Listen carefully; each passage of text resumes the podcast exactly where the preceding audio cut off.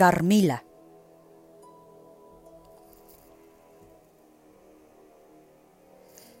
Me llamo Laura y vivo con mi padre en un solitario castillo de Estiria, región de Austria. La aldea habitada más cercana está a unas siete millas. Más cerca se hallan las ruinas de una iglesia barroca a cuyos pies yacen las tumbas de una importante familia aristócrata, los Karnstein. Mi madre murió muy joven, así que desde niña crecí al cuidado de mi padre, una institutriz y una niñera. Mi primer recuerdo infantil tiene que ver con la terrible experiencia que viví después, a los 19 años, y que hoy voy a narrarles. Dicho recuerdo aún conserva el poder de helarme la sangre en las venas. Tendría apenas unos seis años, una noche que me desperté algo inquieta y al ver que estaba sola en mi cuarto comencé a llorar. Entonces descubrí que a los pies de mi cama había arrodillada una bellísima joven. Yo dejé de pronto de llorar y ella se acercó me acarició y comenzó a roparme. Se metió en la cama junto a mí y me abrazó con mucho cariño. Me dormí plácidamente, pero al rato desperté aterrorizada porque sentí que dos agujas se clavaban en mi pecho provocándome un dolor terrible. La joven dio un salto hacia atrás y me pareció que se ocultaba bajo la cama. Acudieron todos los de la casa y se aseguraron de que yo había tenido una pesadilla, pero la niñera le dijo a mi padre que estaba segura que alguien había estado acostada a mi lado. El suceso que voy a narrar, como he dicho, tuvo lugar cuando yo tenía 19 años. Por aquel entonces, mi padre y yo esperábamos la visita del general Spilsdorf y su sobrina, que venían a pasar unas semanas con nosotros. Pero una noche mi padre me pidió que diéramos un paseo y me contó lo siguiente. Hija mía, tengo que darte una noticia terrible. El general no vendrá a visitarnos hasta quizás dentro de unos meses, pues ha perdido a su querida sobrina por culpa de una extraña enfermedad. El pobre hombre se halla tan trastornado que ha escrito una carta enloquecida donde habla de un monstruo al que cometió el error de dar asilo en su casa. Aunque yo no conocía a Berta, la sobrina del general, la noticia me conmovió profundamente y la carta que insistí en leer me puso los pelos de punta. De pronto oímos el chirrillo de las ruedas de un carruaje. Al alzar la vista hacia el puente de la colina vimos que efectivamente por allí bajaba un lujoso carruaje. Uno de los cuatro caballos que tiraban de él se había desbocado y pronto contagió su pánico a los otros. El resultado fue que el carruaje acabó volcando.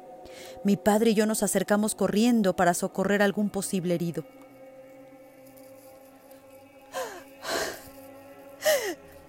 ¿Hay en el mundo una criatura más desgraciada que yo?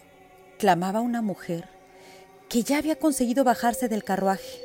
Mientras, el cochero y los criados trataban de reanimar a una joven que al parecer se había desmayado. ¿Qué haré ahora? Continuó la mujer dirigiéndose a mi padre. Estoy realizando un viaje que es cuestión de vida o muerte. Una sola hora de retraso podría ser fatal, pero mi hija no está en condiciones de reanudar la marcha enseguida. Dígame, caballero, ¿A qué distancia se halla la aldea más cercana?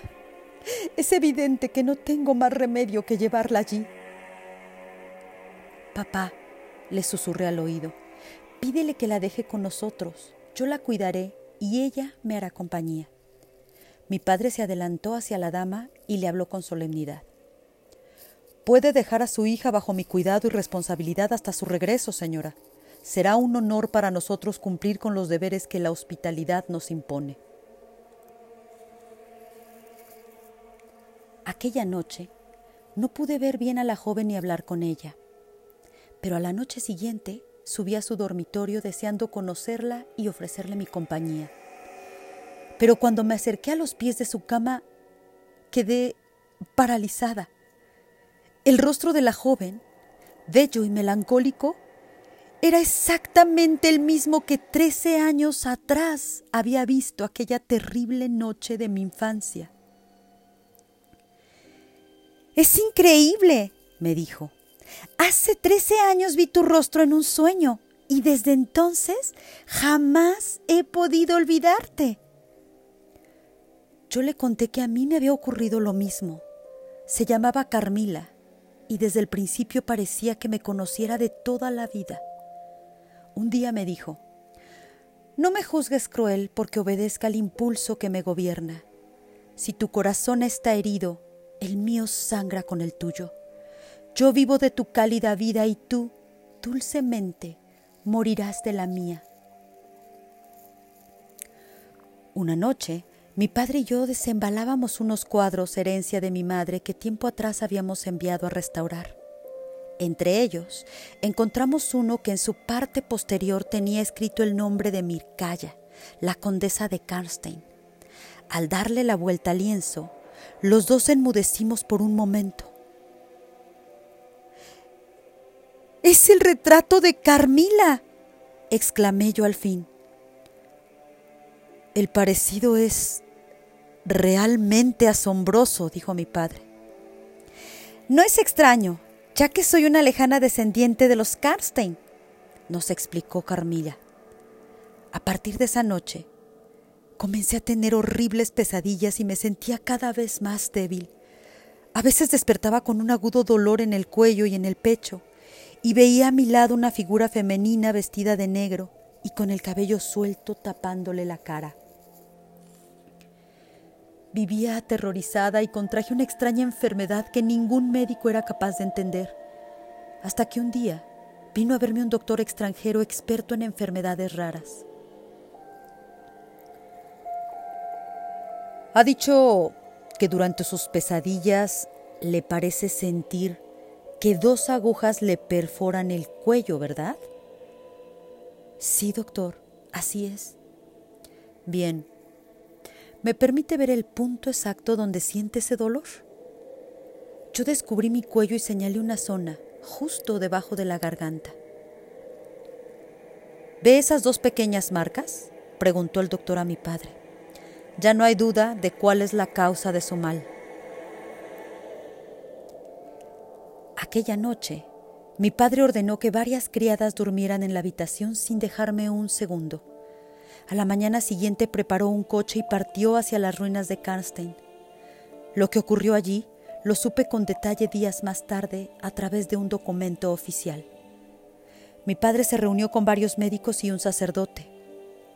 Juntos buscaron la tumba de la condesa Mircala y al abrirla encontraron a nuestra pérfida y bellísima huésped. Carmila, Mircala, las mismas letras en diferente orden, la misma espantosa criatura. Según la antigua práctica, traspasaron con una estaca el corazón de la vampira, que en ese instante emitió un agudo grito de agonía. Jamás volví a ver a Carmila, pero necesité mucho tiempo para superar el horror de aquellos terribles sucesos.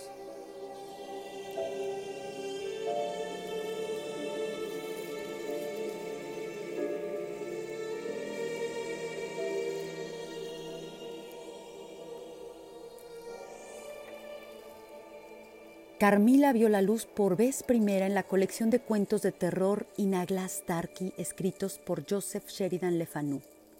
Y si bien es una historia que se dice ha vivido a la sombra de otras novelas vampíricas tan exitosas como Drácula, esta historia fue publicada 25 años antes, concretamente en 1872, por lo que fue una de las grandes referencias para que Bram Stoker conformara su obra.